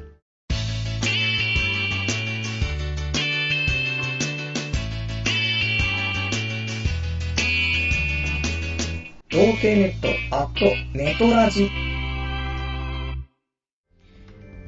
それでは、えー、今日もね、ほどほどお時間来ましたから、えー、お別れのコーナーね、していきたいと思います。お別れのコーナーは今日ね、えー、喋れなかったことだったりとか、読めなかったお便りとかをね、つらつらとね、紹介していこうかと思います。えー、それではね、お便りからね、ちょっと読んでいこうかな。ラジオネームコラソンさん。えー、パルさんこんばんは。シーサさんの、えー、動画を YouTube で見ました。あの人、すごく負けてますよね。えー、昨今のパチスロってあんなに投資額が膨らむもんなんですか ?3 万とかじゃ足りないんじゃないですかね怖いですね。ってね、お便りいただきましてありがとうございます。最近のスロットはね、やっぱりすぐ、あのー、2万くらいさ、ささっといっちゃうからね。怖い。もう、俺も、なんか、そんなにでも、がっつり負けるって時も少ないと思うけど、やっぱりダメな時ってほんとダメだから、3万4万もうすぐいっちゃうよね。そう考えるともうリターンも少ないのにさ、3万4万ってどうなの？ってなるけどさ。ただ、この、えっ、と、シーサね。えー、シー、なんだっけ。俺も毎週、毎週じゃないけど、まあ、アップされればすぐ見るんですけど、シーサの街道日記っていうね、あの、パチスロの動画があるんですけども、で、シーサはでも結局、これ知らない人ごめんね。えっ、ー、と、4、40何回、43回ぐらいかな？わかんないけど、えっ、ー、と、その収録してて、結果超負けてる時は5万とか負けてるけど、勝つ時は勝って、トータルで多分、プラス2万枚とか多分出てると思うんだよ。だから、それ、まあお金換算で言ったら、プラス40ぐらい、いってるかと思うのね。だそれはもうだから、プロじゃないかも、よくわかんない。C さんの立ち位置がよくわかんないんだけど、まあ、だから、ちゃんとやってれば収支はプラスになっていったりはするんだろうけど、ただがっつり負けた時の負けっぷりがね、ちょっとひどいから、だからこそ、まあ、動画として見てて面白いんだけどさ、俺たちっぽい感じのね、えー、ダメっぷりをね、発揮してくれるからさ。で、勝つ時はもう神がかった勝ち方するから。まあ、そんなんでね。ただ俺はもうちょっと、パチスロはね、あの、やめたい。やめたい。もう、病気みたいになってるけどね。今週も言っちゃったけど。で今週は、3000円とか、そのぐらい。で、だもうね、20円スロットはね、ほんとやめようと思って。で、うちの近くにね、2円スロット、2円スロットってのできたのよ。ちょっとそこは、20円スロットと10円スロットと5円スロットと2円スロットができたんだよ。だから、本当に、ただ打ちたいだけだったら、2円スロットでよくないって思うよね。10倍や、やれんだからさ。いつも2万円とかややられてたところが、20万円分できんだから、それで。さすがにそれだけ1日打てないからね。だから、まあ、そんなね、あの、ただ、打ちたいと。やっぱり筐体があってのスロットだからさ、メダルがあってのスロットだから、やっぱあの、本物の台を打ちたいってのあるからさ。だから本当に打ちたかったってだけであればね、そういう、まあ言ったらでも5円スロットっていうのまあもう大体どこの店舗もやってるから、本当にそっちにシフトチェンジして、で、使った分はもう帰ってこないと思って、打つっていう感じ普通にゲーセンでゲームするようなイメージでパチスロするっていうのが。で、もし超出ちゃったら、まあ、帰りにね、あの、チョコレートとかに変えてね、あの、持って帰ればいいだけの話だからね。まあ、そんな風にね、ちょっと思っているかなってところ。あとはね、えっ、ー、と、他お便りいただいてます。ラジオネームが、えっ、ー、と、ガオガイガーさん。こちらのガオガイガーさんね、あの、ガオガイガーさんがね、多分このラジオにお手紙いただくの二人いらっしゃるみたいでね。えっ、ー、と、カタカナのガオガイさん、ガオ、ガオガイガーさんとね、ひらがなのガオガイガーさんがいるんですけども、こちらはカタカナのガオガイガーさんね。えー、パルさんはじめまして、えー、第1回放送から途中まで聞いていたものです。久しぶりに聞こうと思ったら、顔出ししてびっくりしました。安定のハゲ、かっこベジータ具合で安心しました。僕は、えー、環境の変化もあり、途中で聞くのをやめてしまったのですが、未だに毎週放送しているようで感動しました。これからも聞かせていただきます。えー、PS、普通にイケメンじゃないですか？ってね、お便りいただきました。ありがとうございます。そうだね。イケメンだね。もうこのイケメン具合、ね、ハゲてるから、ね、もうハゲてるからこのイケメン具合がわかんないかもしんないけど、俺が髪の毛ふさふさだったら、まあイケメンでしょう。って、ハゲのやつはみんな思ってるんだけど、あの、メガネかけてるからオタクっぽく見えるけど、メガネ外したら俺イケメンだしみたいなね、いう風に思っているオタクね、と一緒なんですけどもね。まあ、そんなね、もうところから逆行してモヒカンにしてますからね。逆にみたいな。逆になんだかわかんないですけどね。まあそんなんでね、あの、まあちょっと途中でね、あの、まあ今までその1回からラジオ聞いていただいていって、で、いろいろ、まあ境遇、まあ環境の変化もあってね、途中で聞くのやめちゃったっていうね、えー、みたいなお話ですけど、まあ、やってますよ。ね、そんな皆さんがね、あの途中でね、あの聞かなくなっちゃった後でも、ちゃんとやってますから。もういつみんなが戻ってきてもね、変わらない場所。それがこの童貞ネットですからね。だから、まあ、ふとした時にね、あ、あのラジオまだやってっかな、つってね。で、戻ってきてもらうと、多分10年後とかも、やってんじゃないかなと。まあ何かしら、何かしらこの童貞ネットのホームページ来てもらえれば、何かしらやってると思うからね。ちょっとメディアは変わったりするかもしんないけど。な、なんでね、あの、まあ、またね、あの、これから聞いていただけるんであればね、今後も聞いていただけたら嬉しいし、あとは、例えばさ、今、中学学生とか高校生とかでさ、受験が控えてて、もうちょっと聞いてはいられないわってなった時にね、多分一回聞かなくなると、半年一年とかって、もう忘れちゃって聞かなかったりするんだよね。で、ふと、ね、あの、自分のね、えー、ブラウザーにあったそのブックマークなんかをね、久しぶりに整理してたら見つけてさ、あー、童貞ネットあったな、昔みたいな。消し去りたい過去だなとか思ってたまたまクリックしたら、うわ、ここまだやってると思ってね。で、聞くと、あ、懐かしいな、みたいなね。風に、あのー、ちょっとノスタルジックな感じでね、今後は聞いていただけたらね、いいんじゃないかななんて思いますからね。まあまあ、当分は、やめないでしょうと。だってもう20後半から今30過ぎてさ、で、4年近くラジオやってたらさ、辞める理由もないじゃん。あとはだって、まあ、辞める理由ができるとしたら、まあ、転職とかでは変わんないと思うから、やっぱ彼女できたりとか、結婚とか、そういう生活の環境だよね、仕事ではなくて。その辺が変わるともしかしたらなんかね、難しくなってくんのかなとは思うけど、まあ、そのぐらいかなと思いますよ。あとは、えーと、他ね、お便り、先週ね、結構お便りいただいててさ、読めなかったから、それちょっと読んでいきたいと思うんだけど。えー、ラジオネーム、ご機嫌斜めな聖歌隊さん。えー、パルさん、こんちはっす。えー、200回放送おめでとうございます。えー、マジで何もない通常運転放送で痺れました。さて、パルさんが、えー、おっしゃっていた、ほうれん草、あの、会社でね、えー、必要な、えっ、と、報告、連絡、相談のね、ほうれん草がわからないという、え、話を聞いて、え、スキップのやり方がわからないと言われているような気持ちになりました。軽く説明して実際に見せて、さあやってみて、で、わかるでしょ？なんでわからないの？というあのイライラと切ない気持ちですよ。上司への報告なんて時系列に事実だけ述べる、えー、並べるだけなんですよ。えー、場数をこなしてないからわからないんでは。そうか、これが真面目系クズかと納得しました。真面目系クズの人は絶対失敗しないメソッドがあると勘違いしてるんですよね。そんなのないない。みんな試行錯誤してやり方覚えて、えー、覚えるんですよ。パルさんも来年こそは勉強して宅建合格できるように頑張りましょう。勉強してないんだったら、踏ん張るではなく、頑張るですよねってね、お答えいただきました。ありがとうございます。そうだね。今回の宅建は、踏ん張るではなくね、頑張るだったんですけどね。でも、まあでも頑張ったと思うんですけどね。もう来年は、もう踏ん張ってらんないですからね。頑張らざるを得ないんですけど。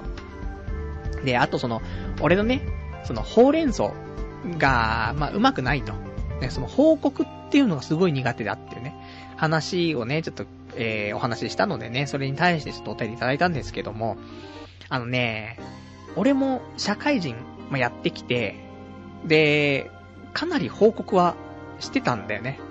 ただ、ダメなんだよね。何回やっても何回ミスっても、その何回その報告うまくいかなくても、治んないんだよ。試行錯誤してもどうにもなんなくて。それで先週、ちょっと分かったってね、気持ちちょっと分かったってのがあって、まあそれでちょっとね、あの放送したんですけども。本当だよね、なんかその、スキップと一緒なんだろうね、でもね。あの、スキップってできる人は簡単にできるけど、できない人って全くできないじゃん。そういう部分もあるのかなと思うんだけどさ、ダメなんだよ。時系列で並べるだけだと、1時間かかるんだ。だって、このラジオでさ、正直どうでもいい話するでしょ？で、ちょっとパルその話長いよって思う時あるでしょ？あれ全部時系列のまま話してるから長いわけよ。まあも、もちろんね、面白いかななんて思ったところをね、抜粋して喋ってるわけだしね。つまんないところは切ってるわけだから。まあ、そんなね、ところだからさ、長く喋るのはいいのよ。問題ないの。ただ、要点まとめて短く喋るってのはやっぱ苦手なんで多分ね。だから、ラジオで喋るのは向いてると思う変な話。そういう意味ではね。ただ、報告は苦手っていうね、ところがあるからね。まあ、どんだけ俺が上司にね、あの、パル君もうちょっと、わかんないから、つって。ちゃんとなんかもう、まとめてきて、みたいに言われるんだけど。いや、まとめたら、ちゃんと文書とかにして、まとめたら、まとまるんだよ。で、報告書ですみたいな感じでさ、これで出せば、その通り見ればすごいわかりやすいと思うの。時系列って書いてあるから。ただ、それを口頭で説明すると、だからもうそれ、結局何なのみたいになるわけじゃん。っていうのも、話してる途中でも相手が飽きてきてるのわかるからさ、そっからプレッシャーかかっておかしくなっちゃうんだよね。だからね、難しいんだよね。だから先週、この間言ったようにね、ちょっと、あのまあ、結論結論をまず自分で考えて、その結論に対してちょっと肉付けしたものを報告する。この方法が一番完璧かなと思うから。まあ、その、なんで新卒採用でね、えー、今頑張って働いてる子とかいると思うけど、俺も報告苦手なんですって人いたらね、これを使っていただけると。ね、結果、ね。で、結局何なのって言われた時に喋るような内容をパッとね、考えて、そこに、それだけ喋ったんじゃ。で何なのってなっちゃうから、そこにちょっと肉付けをして報告すると。いうのがいいんじゃないかなと。今更お前30超えた男何言ってんだよってなるかもしんないけど、苦手なやつは何歳になっても苦手だから。ただこういうの気づけただけでもね、いいかななんて思うからね。まあ、ありでしょうっていうことです。お便り、お便りいただきましてありがとうございます。あとはラジオネーム、えー、アプサラスさん。え、本当にパルさんはいい意味でも悪い意味でもダメですよね。えー、宅建なんてマジで受かるんですか？とりあえず中二病でも恋がしたいを見た方がいいですよ。とりあえず飲みましょうというね、お便りいただきましてありがとうございます。まあ、宅建はね、あの、受からなかったんでいいんですけど。まあでも宅建の勉強しながらも、中二病でも恋がしたいはね、えー、ちゃんとリアルタイムで見ちゃってました。ダメ、そこがダメなんじゃんってなるけど、りっかちゃん可愛いんだもんってね。まあ俺たちもさ、中二病ですから、大体、ね、リスナーの7割、8割は、あの、ドラグスレイブのね、栄唱ができると思うんでね。それできるやつは、結構面白くね、あの、中二病でも恋がしたい、見れるかなと思いますからね。あの、いつものね、京都アニメーションもやってますから。今回ちょっとアニメトークないからね、あの、何その話ってなるかもしんないけど、あの、今期ね、始まったアニメですからね、まだね、えっ、ー、と、まあ、見たことないよって人いたら、なかなか面白い。俺が宅建の勉強をちょっと置いといてってね、見るぐらいの面白さはあるんでね、まあ、おすすめかなと思いますよ。あとはラジオネーム山田メロスさん。えー、パルさん知ってたか？デートも5年ぶりともなると、い、えー、別に一緒に歩いてるだけなのに勃起が止まらないんだぜ。手を繋いでるわけでもないのに。すんません。もうまともに女性と歩ける自信がありませんってね、お答えいただきました。ありがとうございます。デート。まあ、デート、もう、してないもんな、全然。まあ、したいとも思わないんだけど、好きな人とだったらデートしたいけど、そうでもない人とはしたくもないからね。だから、まあ、別にデート、なんて興味ないし、みたいなね。そんな風に、ちょっとね、あのー、嫉妬混じりで言ってみるんですけど、でもわかるのは、勃起するよね。俺最初にその付き合った時に、やっぱデートしてると勃起してるんだよね。なぜか。まあ、最悪だよねと思うけど、もうダメだね。体がさ、勃起しちゃうんだよね。興奮しすぎちゃってんのかね。血の巡りが超良くなっちゃってんかわかんないけどさ。勃起しちゃうんだよね。チンコ痛くなっちゃったもん。別に、その、セックスするしない関係なく。だから、まあ、超気持ちはわかるんだけどさ。まあ、抑えてね、えー、勃起鎮静、鎮痛剤をね、なんか飲んでさ、ないけどそんなの。ずっとだからババアのことをね、思い出し、なんか思い描きながら歩けば、まあ、勃起も止まるかと思うからね。でもそうするとさ、ね、トークしなくちゃいけない、トークに集中できないとかあるからね。勃起止まんね、チンポチどうしよう、みたいな、なっちゃうからね。まあ、そこはなんとかしていきたいところだと思うんだけど。まあまあ、デートができて、勃起ができるっていう、それだけで幸せかなと思うからね。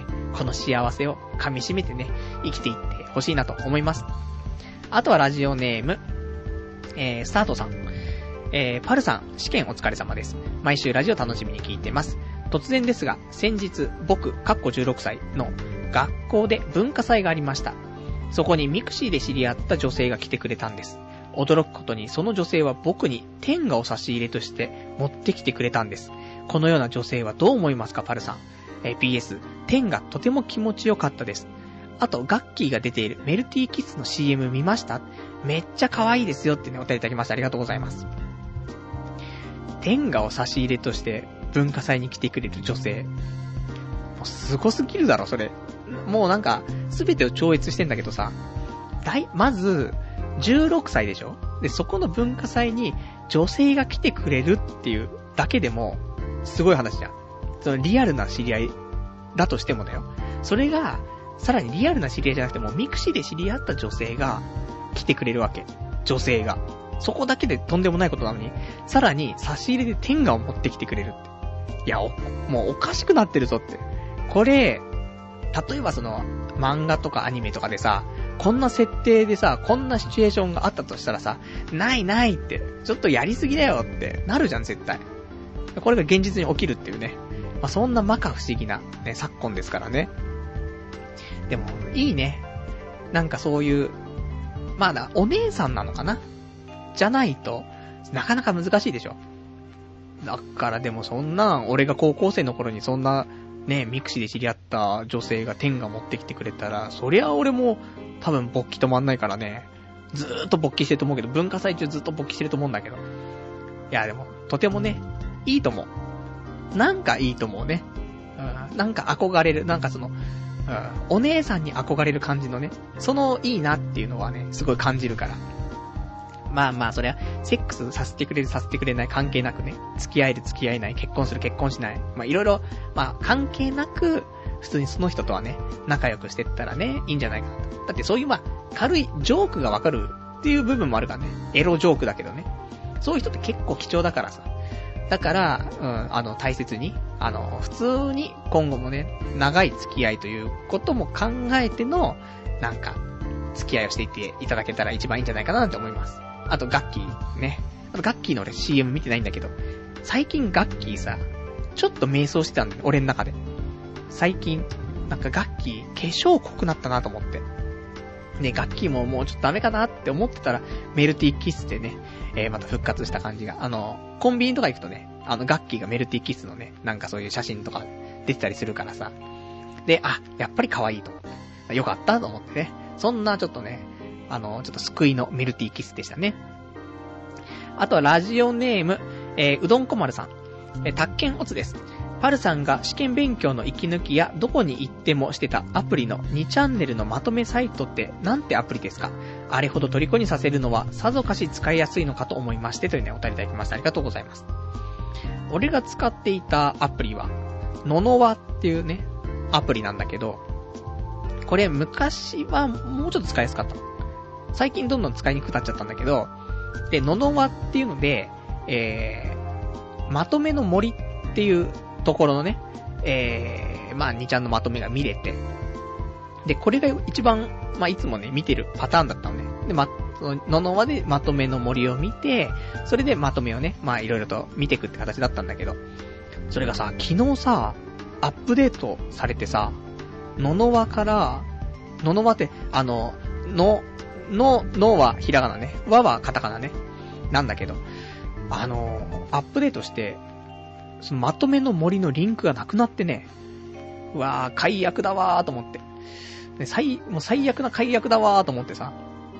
まあそんなんでね、ちょっと、今後何を使っていこうかなと思ってんだけど、まあまあでも当分は、この、ののは使っていこうかなと思うんだけどね。まあなんとも言えない。ちょっと俺の中で少し使いにくくなってしまったなっていう。そんな感じ。あ、もちろん無料版ですよ。で、あとはね、えっ、と、ラジオネーム、えー、プロフェッサー大月さん。久しぶりです、パルさん。えー、毎回放送楽しみに聞いています。えーところで、いきなりですが、年内にガロの、えースロット出ますよ。試験も終わったことですし、骨休みに行かれてみては、えー、僕はガロ出るまで、えースロット休止してお金を維持させようと思います。それでは、というねお便りいただきました。ありがとうございます。ガロね、あのーパチンコで打ったことないんだけど、すごい人気じゃない、パチンコで。だけど、スロットは、結構やばいっぽいよ。噂だけどね、楽しみにされてるんであれば、そんなね、あの腰を折ってしまうのもあれなんだけど、俺、その、シダっていうのは、その、ショールームの打ってるやつをさ、動画で見たことあってさ、ガロ、何にも起きないよ。びっくりするぐらい。なんで、あんなに人気のあったね、パチンコで超ね、人気のあるものをスロットに持ってきて、絶対さ、変なことしなければさ、スロットもすごい爆発するわけじゃん。もう超人気台になるはずなのに、なんでこうなったっていう感じの出来だった。だから、うん、あんま期待しないで。で、ね、導入されても、あの、そんな突っ込まないであげて、そんなにね。あの、まあ、ただ、打った時ね、な、なんなんだこれはってなると思うからね。それだけ一応覚悟していくと、もしかしたら、ね、そんなハードル上げなければね、ちょっと面白く感じるかもしれないからね。まあ、そんな感じかなと思いますよ。あとは、えー、ラジオネーム、えー、ラジオネーム343番さん。デートする前に、必ず、えー、オナニー、えー、じゃあ、デートする前にオナニーして必ず抜いてたよ、俺ってね、答えていただきました。ありがとうございます。そうだよね。デートは、あー、でもそれあったかもしんない。俺も、ちょっと結構昔の話だからもう忘れちゃってっけど、デートする前にオナニーしてたかもしんない。ただ、これ難しいのは、あの、オナニーしてない状態だと、その女性の魅力っていうのが、120%になるじゃない？必要以上に、あのーなんて、やっぱしさ、あの、溜まってる状況だとさ、どんな女見てもさ、可愛く見えるじゃん。それがさ、好きな女だったらさ、なおさらじゃない。だから、そのまんま抜いてない状態であったりすると、超可愛く見えたりすると思うんだよね。だから勃起もしちゃうし、必要以上に。でもかといって、あの、オナニーしてない、ね。あ、オナニーした状態、抜いた状態で行くと、それこそ、俺たちだって AV 女優とか、超今可愛い AV 女優いっぱいいるわけじゃん。で、超いいなと思ってそれを見てオナニーして出た瞬間に、クソかよこの女みたいな、早く消えろやと思ってさ、動画サイトを消したりするわけじゃん。そういう感じぐらいの、その、なんていうのかな、女性を見る目がね、もう本当に最悪になるから、そういう意味で、抜いていくと、勃起はしないかもしんないけど、その彼女を見る目が、まあ、何十パーセントか減はなると思うんだよね。投射費的にね。だからその辺のリスクはあると思うから、だからやっぱし、まあ、自然体に。ただ、普通に、あの、次の日デートであれば、ちゃんと前の日の夜はね、抜くっていうぐらいの抜き方はいいと思うけど、デートする前直前とかに抜くとかってのはやめといた方がいいんじゃないかなってね。そんな風に真面目にちょっと思ったりしました。あとはね、えーと、ラジオネーム、えー、ひらがなのガオガイガーさん。えー、こんばんはパルさん。劇場版窓マギ、えー、前後編見てきました。今見に行くと特典としてポストカードがもらえるんですが、後編でもらえるあんこちゃん、えー、がくっそ可愛くてたまらんでした。えー、あと、昔デートをしている時にプリクラを撮ることになり、自分が後ろから抱きしめるみたいな感じになったことがあったんですが、その時、え、フル勃起していて、彼女のケツにぶち当たってすごい気まずかったです。生理現象だから仕方ないですよね。お答えいただきましてありがとうございます。まあ、仕方ないですよねって言われても彼女に、彼女のケツにはね、チンコぶつかってますからね、仕方ないじゃいけないんですけど、まあ、みんなそういうことだったってことだよね。安心、安心した方がいいよね。ほんと勃起しちゃって困ってる人は。やっぱ勃起しちゃうんだよ。だって、もう女の子、俺たちみたいなのが女の子の近くにいるんだもん。しかも自分を受け入れてくれる女の子が。勃起するよ、そりゃ。仕方ないよって思うからね。まあ、さらっとね、まあ、そこをみんな告白してるけどね。まあ、正直、まあ、ド変態ですけどね。ただ、まあ、しょうがないっちゃしょうがないからね。俺もそうだったしってね。まあ、みんな変態でしたって、変態紳士のね、集まるラジオですからね。まあ、仕方ないというところだと思います。あとね、窓マギ、まだ見てないんだよね。だからちょっと、まあ、近いうち見たいなと思ってんだけどさ。ね、前編は、あれでしょ？もう総集編なんでしょ？で、見るんだったら別に後編からでいいんでしょ？っていうね。まあそんな情報を得たんで、まあその辺も情報をね、整理して、で、見に行って、で、えー、ポストカード、あんこちゃんね、京子ちゃんね、の、うーん、ちょっとポストカードもらってね、みたいなね、感じがいいかななんて思いますよ。ね。もう、あんこちゃんペロペロですからね。まあそんなんで、えー、お便りありがとうございます。あと、じゃあちょっとね、サクッと、もう今日も時間結構来てっからね、えー、話したかったこと。そうだな。うーん、今週ね、まあいいです。サクッと話すね。えっと、昔、電撃大賞っていう、あのー、なんだ、まあ小説のね、まあ今もあんのかな？えっ、と、電撃大賞っていうのがあってさ、それの最初の選ばれた作品なのかな？クリス・クロスっていうさ、えっ、と、小説があって。で、これがさ、ラジオドラマでやってたのね。で、これの、まあ、ラジオドラマのやつを久しぶりに、えー、今週聞きまして、いいなぁと思って。まあ、ダメだよ。ダメだけど、まあ、ちょっとクリス・クロスとかってね、検索とかすると、まあ、某動画サイトコメントついちゃうよみたいなところのサイトでクリス・クロス出てきたりしなかったりすると思うからね。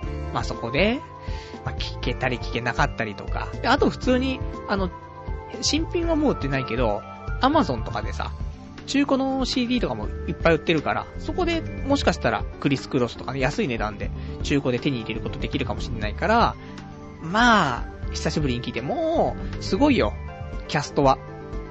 今考えると、三石琴ちゃんいるしさ、南波圭一とかね、まあいろいろいて。いやー、豪華だなーと思って、今見ると超豪華なんだけど、まあでもあの頃も俺の中では豪華だったんだけどね、三石ことの来たーと思ってさ。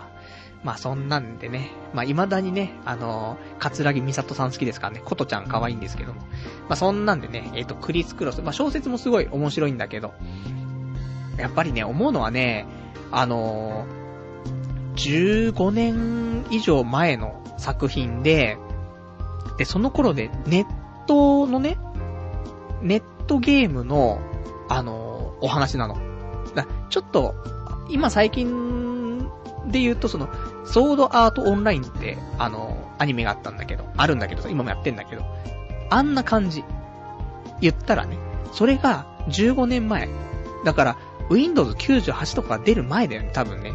だネットとかが全然まだまだの頃で、そのネットゲームなんていうのは、まあ、存在しないっていう、まあ、今で言うそういうネットゲームね。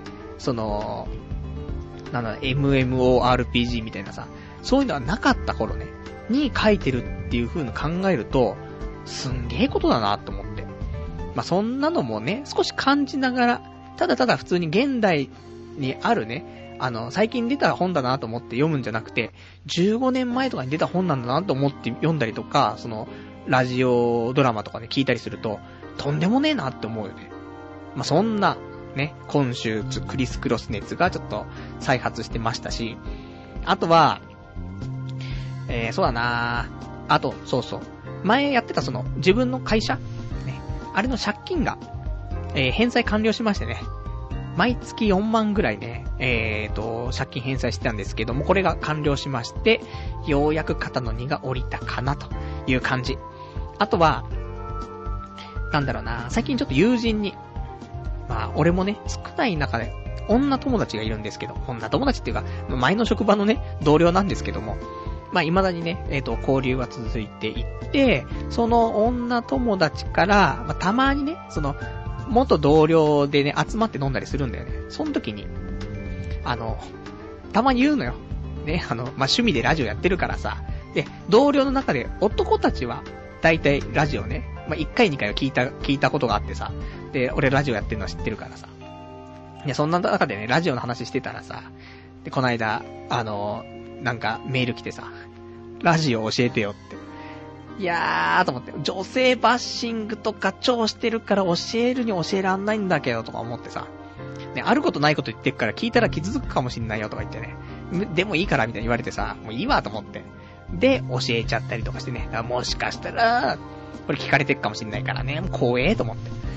でも、言うよ。ね、女性の悪口はどんどん言ってくからね。だからもうそれで、もう懲りたらもう聞かないでほしい。それで大丈夫だったら、まあ、聞いてほしいっていうね、それの、まあ、裏返しなんですけども。まあ、そんな話かな。まあ、そんなこんなかな。あとは、まあ、他に喋りたかったことあるんだけど、もうちょっとね、持ち越しだね。来週、ね。かななんて思います。で、あとね、えーと、他お便りいただいてるからね、お便りだけちょっと読んでね、えー、終わりにしたいかなと思うんですけども。